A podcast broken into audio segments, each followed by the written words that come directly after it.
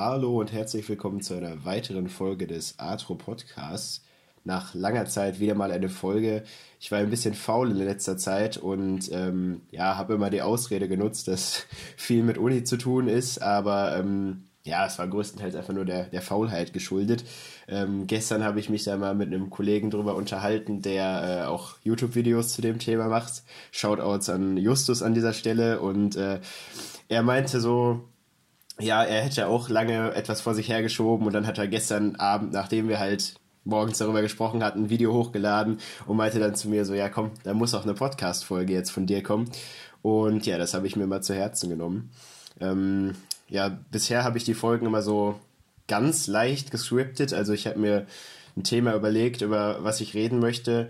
Äh, das ist heute nicht so der Fall. Ich wollte einfach mal so ein bisschen freestylen, was, was so kommt. Ähm, ja, und ich habe mir als, als kleinen Anfangspunkt äh, genommen, dass es heute so grob um Skorpione geht. Äh, wer mich kennt, der weiß, dass ich in letzter Zeit ja, mehr mit Skorpionen am Hut habe als vorher zumindest. Ähm, also ich habe ziemlich viel Labidognate Spinnen, das ist, denke ich, jetzt schon bekannt geworden, aber äh, ja, in, im Laufe des letzten Jahres kamen dann auch immer mehr die Skorpione dazu und ähm, ja, gerade die etwas kleineren, unscheinbareren, jetzt nicht unbedingt viel selteneren, aber ja, so Arten, die sich jetzt vielleicht nicht jeder holt, weil sie einfach nicht so spektakulär sind wie die großen oder die bekannten, sehr giftigen äh, Botiden zum Beispiel, die ja jetzt bei mir in NRW sowieso fast alle verboten sind.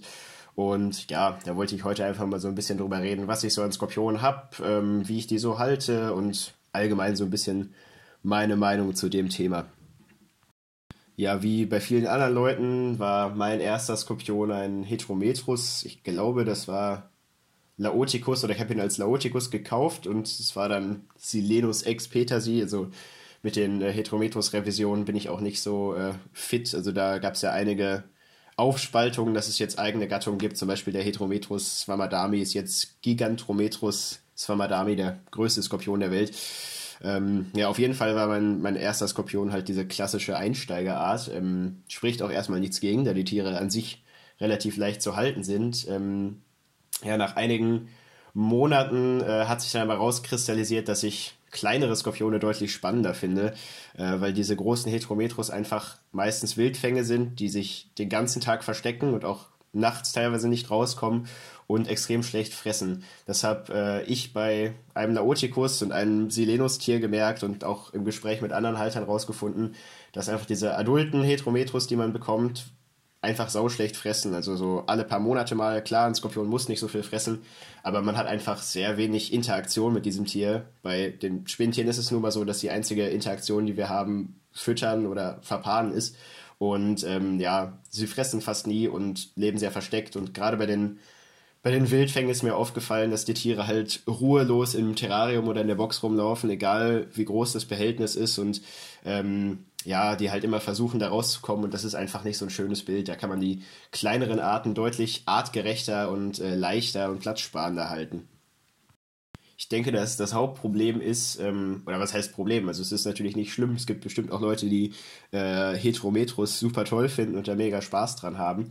Aber ich denke, das Hauptproblem ist, dass die so als die absoluten Anfängerskorpione verschrien sind, dass sich Leute, die jetzt überlegen, sich einen Skorpion zu holen, direkt äh, einen Heterometrus anschaffen und dann schnell die Lust an der Skorpionhaltung verlieren. Ähm, das habe ich auch schon oft mitbekommen. Leute, die zum Beispiel aus der Vogelspinnszene sind, haben halt äh, einen Heterometrus laoticus oder sei es irgendeine andere Gattung aus, aus dieser Richtung ähm, und merken dann, yo, der, den sehe ich fast nie, der frisst nicht, so hole ich mir keine anderen Skorpione, den verkaufe ich halt irgendwann oder lasse den halt so im Regal stehen, aber habe ich nicht so viel Spaß dran und deshalb Skorpione für mich abgehakt. Und das finde ich eben immer sehr schade, dass bei Skorpionen halt auch eben diese wahnsinnige Diversität an Größe, Form, Farbe und Spezialisierung gibt. Und da gibt es eben viel mehr als diese dicken Brocken, die halt die ganze Zeit nur unterm Kork sitzen. Und ja, da möchte ich heute mal so ein paar Einblicke geben, was man sich denn vielleicht noch Interessantes anschaffen könnte, wenn man denn will.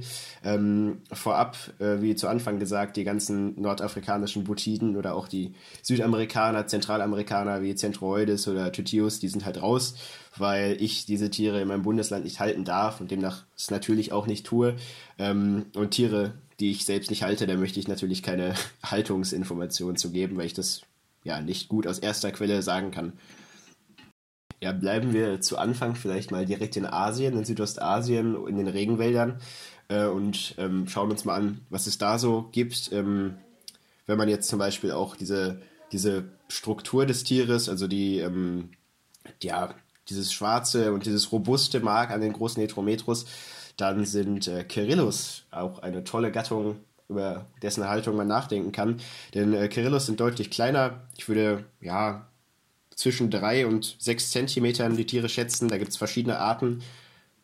Im Hobby vertreten sind äh, Kerillus stockmanorum, Zirmani und bestimmt noch ein, zwei andere. Ähm, da bin ich auch kein Experte für. Ich habe eine Art, die ist noch unbestimmt aus Thailand. Ich tippe auf Stockmanorum. Das sind auch, glaube ich, die größten, die wir hier im Hobby haben oder die größten Kirillus allgemein. Ähm, wie gesagt, so kleine schwarz-graue Skorpione. Manchmal gehen sie auch ein bisschen ins Bräunliche rein. Ähm, die leben halt wie viele Skorpione unter Steinritzen und äh, unter Kork und sowas. Lassen sich sehr einfach halten. Ich habe die in ähm, ja, Bratplastdosen mit so circa, ich würde sagen, 15 bis 20 Zentimeter Kantenlänge. Ähm, und ja, nochmal 10, 15 Zentimeter in der Breite. Äh, das sind super Haltungsbedingungen für ein Tier. Ich statte die Dosen immer mit äh, Tonscherben oder Korkstücken aus, halte das Substrat ein bisschen feuchter. Und da habe ich jetzt noch ein Weibchen, was trächtig ist oder ziemlich trächtig aussieht. Das ist bei Skorpione auch immer so eine Sache, die sehen monatelang so aus, als würden sie platzen und man denkt jeden Tag, dass sie jetzt werfen und dann sind noch mal zwei Monate Pause und wenn man nicht dran denkt, dann sitzen die Jungtiere auf dem Rücken. Ähm, aber ja, also die Tiere halte ich einzeln. Ich hatte damals ein Pärchen gekauft, ein vermeintliches Pärchen. Ähm, die kamen alle aus demselben Thailand-Import und äh, ja, das Männchen entpuppte sich dann aber als Scorpiops-Männchen, also eine völlig andere Gattung. Und das erklärte auch, warum das Männchen das erste Weibchen gefressen hat. Das war natürlich sehr schade. Ähm, da ich so ein womöglich trächtiges Weibchen verloren habe. Äh, aber als ich dann rausgefunden habe, dass das Männchen gar kein, Skor äh, gar kein Kerillus ist, habe ich die natürlich separat gehalten, was gerade bei trächtigen Weibchen bei Skorpionen auch immer der Fall sein sollte, meiner Meinung nach. Beziehungsweise hat sich das in der Erfahrung gezeigt, dass einfach, ähm, ja, dass die Geburt schneller kommt und dass die Würfe größer sind, da das Weibchen einfach viel weniger Stress hat, als wenn da noch ein Bock drin ist, der die ganze Zeit äh, sich paaren möchte oder im schlimmsten Fall womöglich die Nachzuchten frisst. Kirillos sind ein wenig äh, gedrungener, also sie erscheinen ein wenig, äh, ja, in Anführungszeichen dick und speckig. Sie haben recht runde Scheren und ähm, ja, einen kleinen, aber ziemlich runden, dicken Körper. Wenn die voll gefressen sind, sehen die einfach sehr, sehr niedlich und plump aus. Die äh, Scorpions, wovon denen ja das äh, vermeintliche Kirillos-Männchen war, äh, sind da etwas, etwas größer, also ruhig, da kann man locker mal drei, zwei, drei Zentimeter draufrechnen. Äh, dafür etwas dünner und haben sehr spitz zulaufende Scheren. Also man kann die dann doch relativ einfach unterscheiden. Scorpiops ähm, sind meines Wissens gar nicht so viele im Hobby. Äh, Marc Stockmann, der sowieso der König der Skorpione ist, zumindest bei uns in Europa, äh, der hat welche da gehabt. Äh, ich weiß aber nicht, ob er momentan welche hat. Und wie gesagt, das eine Tier, was ich hatte, das war ein, ja, sag ich mal, Beifang aus dem Kirillius-Import. Wer es etwas graziler mag und dieses äh, plumpe Schwarze nicht so toll findet, ähm, ja, für den kann ich die Lychas scutilus sehr empfehlen. Es gibt auch noch andere Lychas-Arten, wie zum Beispiel Lychas äh, mucronatus äh, und sowas. Und äh, ja, Lychas scutilus haben wir aber gerade nicht viel, aber ein wenig vertreten in, im deutschen Hobby. Es gibt ein paar Leute, die die nachzüchten und ähm, da kamen vor einem Jahr ein paar aus ähm, Asien-Importen mit.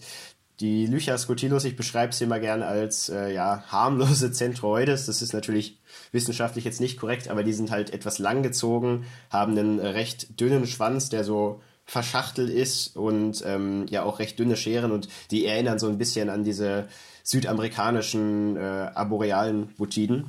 Ähm, Lychas sind auch teilweise zumindest arboreal, wie ich das beobachten konnte. Also die sitzen am liebsten auf vertikalen Korkstücken und dazwischen zwischen den Spalten. Also ich habe ein Pärchen im 20er Würfel, die halte ich auch die ganze Zeit zusammen, seitdem ich die habe. Ähm, und selbst als das Weibchen geworfen hat, äh, sind sie sich aus dem Weg gegangen. Also ähm, das Männchen, während das Weibchen in der, ihrer Endphase der Trächtigkeit war und auch geworfen hat, war das Männchen immer in einer anderen Ecke.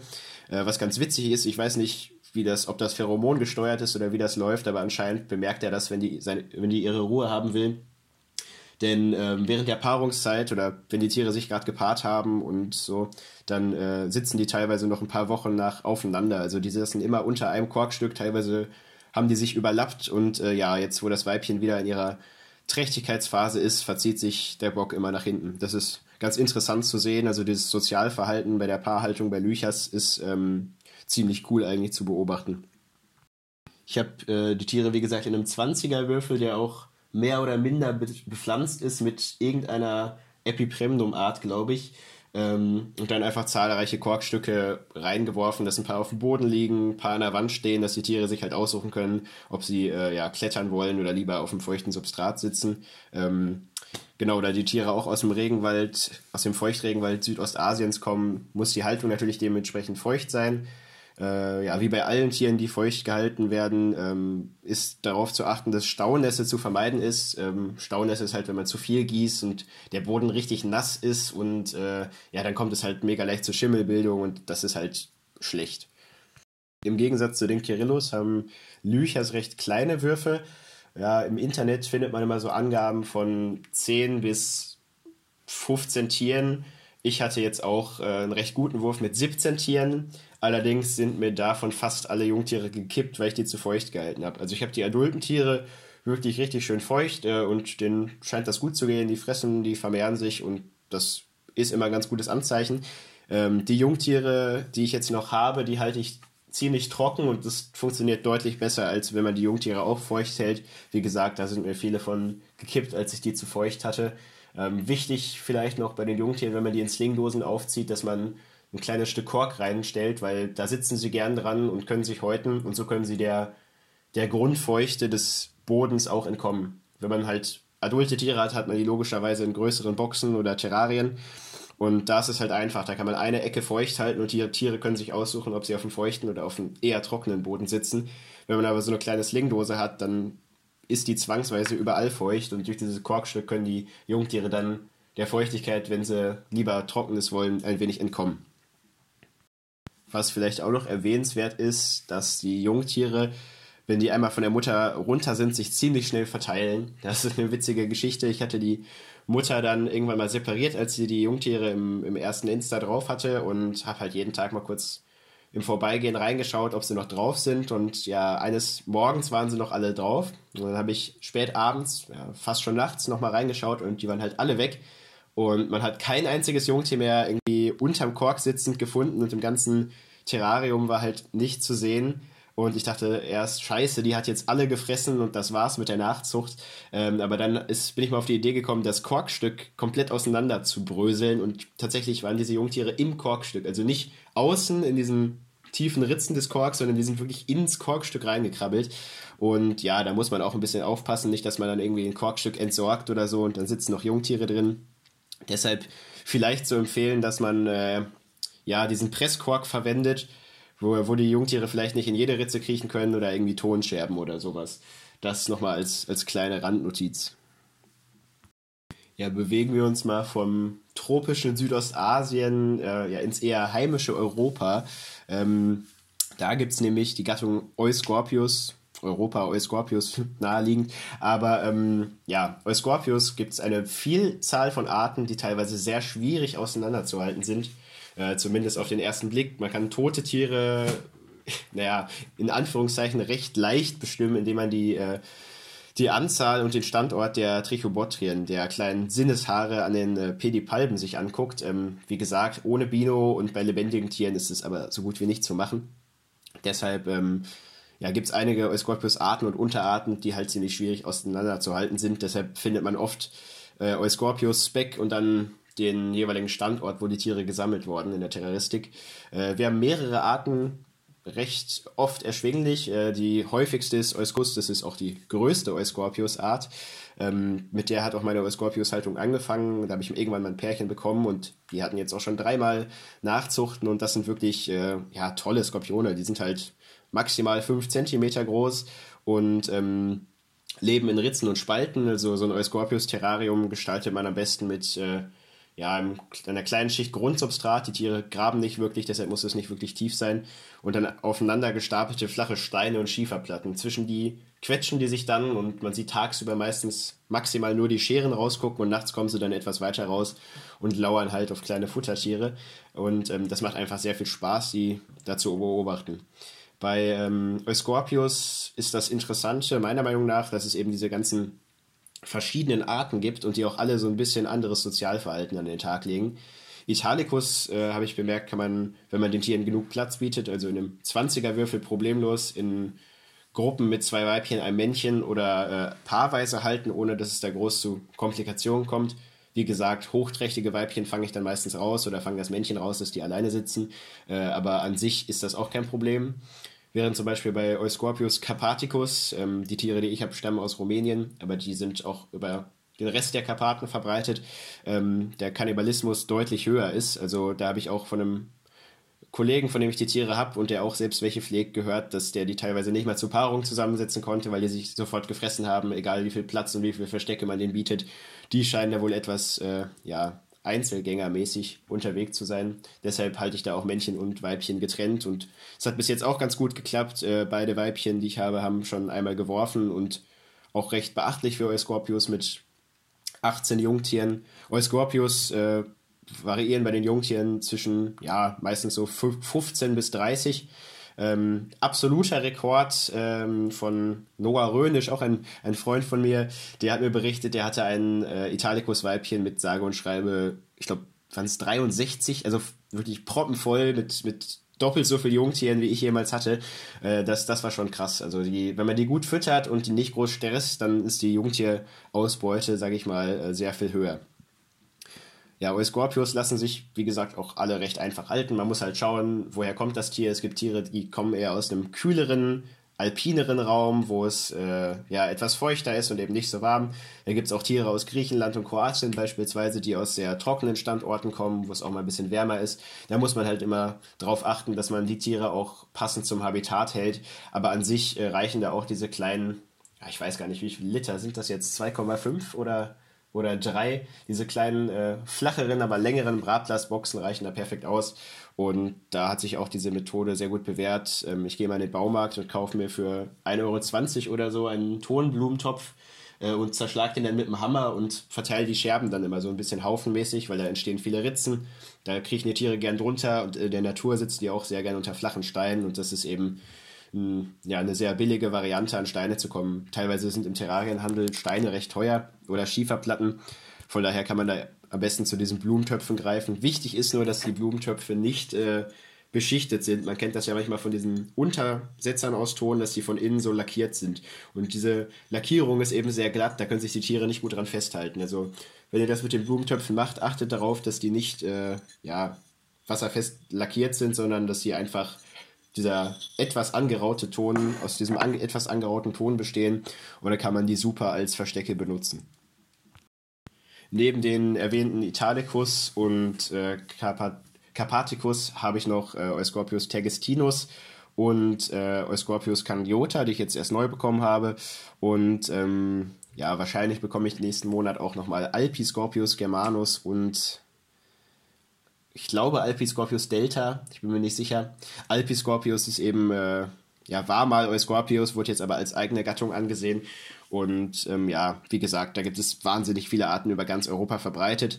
Bei uns in Deutschland gibt es meines Wissens nach keine nachgewiesene Population. In Österreich gibt es aber welche. Es gibt sogar eingeschleppte Populationen Euscorpius flavicaudis in England. Ähm, also die sind ganz wirklich über ganz Europa verbreitet und äh, ja, meiner Meinung nach mit einer der besten Einstiegsskorpione, weil sie leicht zu züchten sind, nicht viel Platz brauchen, nicht teuer sind und man sieht halt abends auch mal was davon, weil die, äh, ja, wenn es dunkel ist, eifrig herumlaufen und Futter suchen.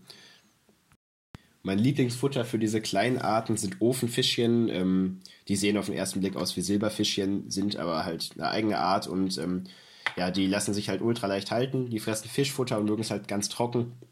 Und äh, die haben die perfekte Größe für diese kleinen Scorpius, die sich in der Natur auch meistens von Asseln ernähren. Und diese Ofenfischchen sind eben perfekt dafür, weil ähm, Heimchen können manchmal zu groß sein, obwohl die sich auch ziemlich viel wegsnacken und Schokoschaben.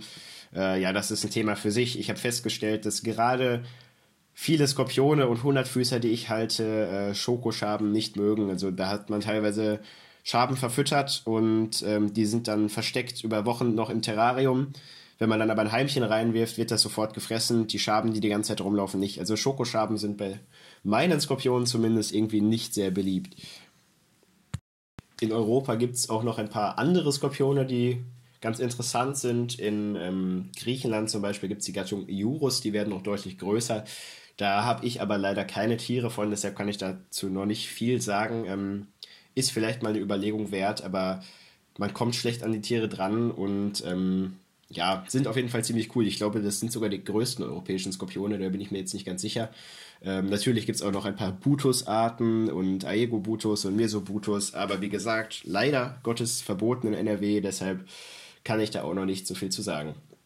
Wenn wir jetzt aber schon in Südeuropa waren, ist es ja bis Nordafrika nicht ganz weit. Top-Überleitung an der Stelle. Ähm, und da gibt es nämlich Scorpio Maurus. Scorpio Maurus habe ich jetzt ein paar Tiere äh, über einen guten Kollegen bekommen und ähm, ja, das sind die Tiere, die ich habe, sind aus Ägypten. Scorpio maurus hat ein recht weites Verbreitungsgebiet. Äh, Ägypten, Algerien äh, bis nach Israel sind äh, ja aride Skorpione, die ähm, allerdings jetzt nicht, äh, arid heißt nicht gleich staubtrockene Haltung. Das hat nämlich der ähm, das machen auch viele Importeure falsch oder Leute, die die Tiere nur zum Verkauf hältern, die denken, ja, ein Wüstenskorpion, der braucht kein Wasser, dem, dem muss ich kein Wasser geben. Und ja, deshalb sind auch leider bei mir Tiere angekommen, die äh, kurz vorm Verdursten waren, die dann recht schnell recht viel getrunken haben. Und ja, das ist halt auch wichtig, dass man bedenkt, dass diese Tiere jetzt Scorpio Maurus, der gräbt recht tiefe Gänge in der Natur, der ist auch teilweise in Küstennähe zu finden und je weiter der, tiefer der ins Substrat geht, desto feuchter wird es natürlich und das sollte man bei der Haltung unbedingt beachten. Äh, ich nutze ein Sand-Lehm-Gemisch, in dem die Tiere gut graben können. Das ist oben zwar recht trocken, aber je tiefer man geht, desto feuchter wird es halt und alle ein, zwei Wochen sprühe ich auch mal in eine Ecke, dass die Tiere halt trinken können. Man sieht dann auch, die Tiere gehen zu der Ecke hin, äh, nehmen die Wassertropfen mit den Pedipalpen auf und führen die zum Mund und ähm, ja, also die nehmen Feuchtigkeit auch gern dankend an. Natürlich muss man sie nicht so feucht halten wie jetzt irgendwelche Arten aus dem tropischen Regenwald, ähm, aber eben auch nicht komplett trocken wie jetzt reine Wüstenarten zum Beispiel. Scorpio maurus haben auch ein recht, ähm, oder Scorpio maurus palmatus äh, sind es, also eine Unterart, haben auch ein recht äh, ja, hitziges Tem Temperament. Ähm, da muss man halt nur mal die, die Dose falsch aufmachen und dann stehen sie schon direkt in, auf Anschlag da und äh, zwicken mit den Scheren und haben den Stachel aufgestellt. Das mag vielleicht auch daran liegen, dass es äh, Wildfänge sind. Ähm, allerdings, ja, bei Scorpio Maurus ist die Nachzucht nicht unbedingt viel schwieriger. Äh, die haben nur einfach einen sehr viel geringeren, eine sehr viel geringere Wurfzahl von teilweise nur bis drei bis acht Tier, Jungtieren. Und wenn man das dann mal ein, zweimal im Jahr passiert, davon gehen noch ein paar Jungtiere ein und das lange Wachstum mit einberechnet, äh, ja, gibt es halt recht wenig Nachzuchten im Hobby und deshalb hoffe ich jetzt mal, dass mein Zuchtprojekt hier mit äh, fünf Weibchen und einem Männchen was wird, dass eben in Zukunft nicht mehr so viele davon wild gefangen werden müssen. Scorpio Maurus sind auf jeden Fall tolle Tiere, wenn man äh, ja mal ein bisschen von den humiden Skorpionen weg möchte und mal ein bisschen was Arides haben möchte. Und das ist eben eine recht harmlose Alternative zu vielen stark giftigen Botiden, die teilweise auch im selben Lebensraum wie Scorpio Maurus vorkommen. Die Tiere sind äh, ja hellgelb bis beige und haben richtig dicke Scheren da die, wie gesagt, sehr viel graben und es sieht einfach enorm cool aus, wenn man sieht, wie so ein Skorpion da wie so ein kleiner Schaufelbagger äh, sich einen Tunnel gräbt und dann mit den Scheren den Sand rausdrückt und so. Das sind einfach faszinierende Tiere und kann ich jedem mal empfehlen, der jetzt vielleicht eher kletternde Skorpione hat oder Skorpione wie Euscorpius, die eben nicht graben, weil sich solche Tiere zu holen und dann zu beobachten, dass Skorpione ähnlich wie Vogelspinnen auch richtig tiefe Röhren anlegen können. Zu guter Letzt äh, wechseln wir noch einmal den Kontinent von Afrika nach Südamerika. Da habe ich nämlich auf der äh, Terrarienbörse in Berlin ein Broteas-Weibchen gekauft. Ähm, vielleicht ist es Broteas granulatus, aber da wage ich mich noch nicht, äh, Artbestimmung vorzunehmen. Ähm, das Tier soll aus Brasilien stammen und das ist auf jeden Fall ziemlich dickes Weibchen, jetzt nicht dick von der Körpergröße her, aber die sieht auf jeden Fall so aus, als würde die werfen und da hoffe ich sehr drauf, denn das wäre meine erste Skorpionart aus Südamerika und das wäre natürlich cool, wenn da Nachzuchten kommen. Die ähneln im Aussehen, ähm, ja, vom gedrungenen Körperbau her den etwas den Kirillus. Natürlich, wenn man sich ein bisschen auskennt und mal genauer drauf guckt, sieht man da schon deutliche Unterschiede, aber die sind auch eben kleine schwarz-graue Skorpione, die ja im recht feuchten Gebieten leben. Wenn man mal ein bisschen sich informiert und jetzt irgendwelche Paper zu denen durchliest, liest man, dass die fast immer in Bach- oder Flussnähe im Regenwald gefunden wurden. Demnach halte ich äh, das Tier jetzt auch ziemlich feucht. Das ist tatsächlich einer meiner Skorpione, der am wenigsten wählerisch ist, was das Futter angeht. Also der geht auch problemlos an die Schokoschaben dran und ja, frisst ziemlich gut. Ist eigentlich auch ein recht ruhiger Skorpion, also jetzt nicht zu vergleichen mit den Scorpio Maurus. Ähm, selbst wenn man den mal umsetzen muss und mit der Pinzette am ähm, Metasoma greifen muss, dann lässt er sich das kurz gefallen und äh, macht da nicht zu groß Spirenzchen. Also auch recht gut handelbar, nicht im Sinne von auf die Hand nehmen, sondern recht gut umsetzbar, auch für Anfänger. Ähm, momentan hat die, glaube ich, nur der Peter Grabowitz von Polypet. Ähm, ich weiß nicht, inwiefern die in der Privathaltung vertreten sind, ob es da noch Leute gibt, die groß züchten, aber wäre ja mal cool. Also, falls das hier jemand hört, der Proteas züchtet, äh, schreibt mich gerne mal an und falls ihr irgendwelche Infos und so dazu habt, die nehme ich dankend an auf jeden Fall. Es gibt natürlich noch viel mehr weitere Skorpionarten, die man jetzt hier aufzählen könnte äh, wie zum Beispiel Isometros, Babicurus äh, und all sowas. Ähm, die habe ich aber momentan nicht und wie gesagt, Tiere, die ich nicht habe, zu denen möchte ich auch noch nicht so viel sagen. Äh, Babicurus ist eine Gattung aus Afrika, aus äh, Tansania und Kenia zum Beispiel. Das sind ja mittelgroße Skorpione, so rostbraun, rostbraun, rötlich und die sind ultra cool. Ähm, die suche ich auch jetzt schon seit anderthalb, zwei Jahren. Leider äh, finde ich keine, beziehungsweise nur einzelne Nachzuchten, die mir dann manchmal etwas zu teuer sind. Ähm, also auch hier, falls hier jemand ist, der irgendwie adulte Pärchen oder Zuchtgruppen abzugeben hat, schreibt mich gerne an. Ähm, Barbicurus Jacksoni, Barbicurus Gigas, das sind dann auf jeden Fall Skorpione, die mich mal interessieren würden. Ähm, da wäre ich auch sehr an einem Zuchtprojekt interessiert. Was gibt es denn noch Neues zu erzählen? Ja, ich bekomme jetzt auch noch äh, Oroplectus aus Schweden, von einem schwedischen Züchter. Drei Männchen und vier Weibchen. Ähm, das ist die Art, die mit O beginnt, aus dem Süden Afrikas bzw. Namibia. Ähm, ja, da werde ich mich jetzt ziemlich blamieren, den Namen auszusprechen. Oroplectus Ot Otium binguensis oder so ähnlich. Ähm, davon bekomme ich noch eine Zuchtgruppe, da bin ich mal gespannt, wie das wird. Und ja, allgemein ich glaube, die Skorpione haben bei mir eine ganz gute Zukunft.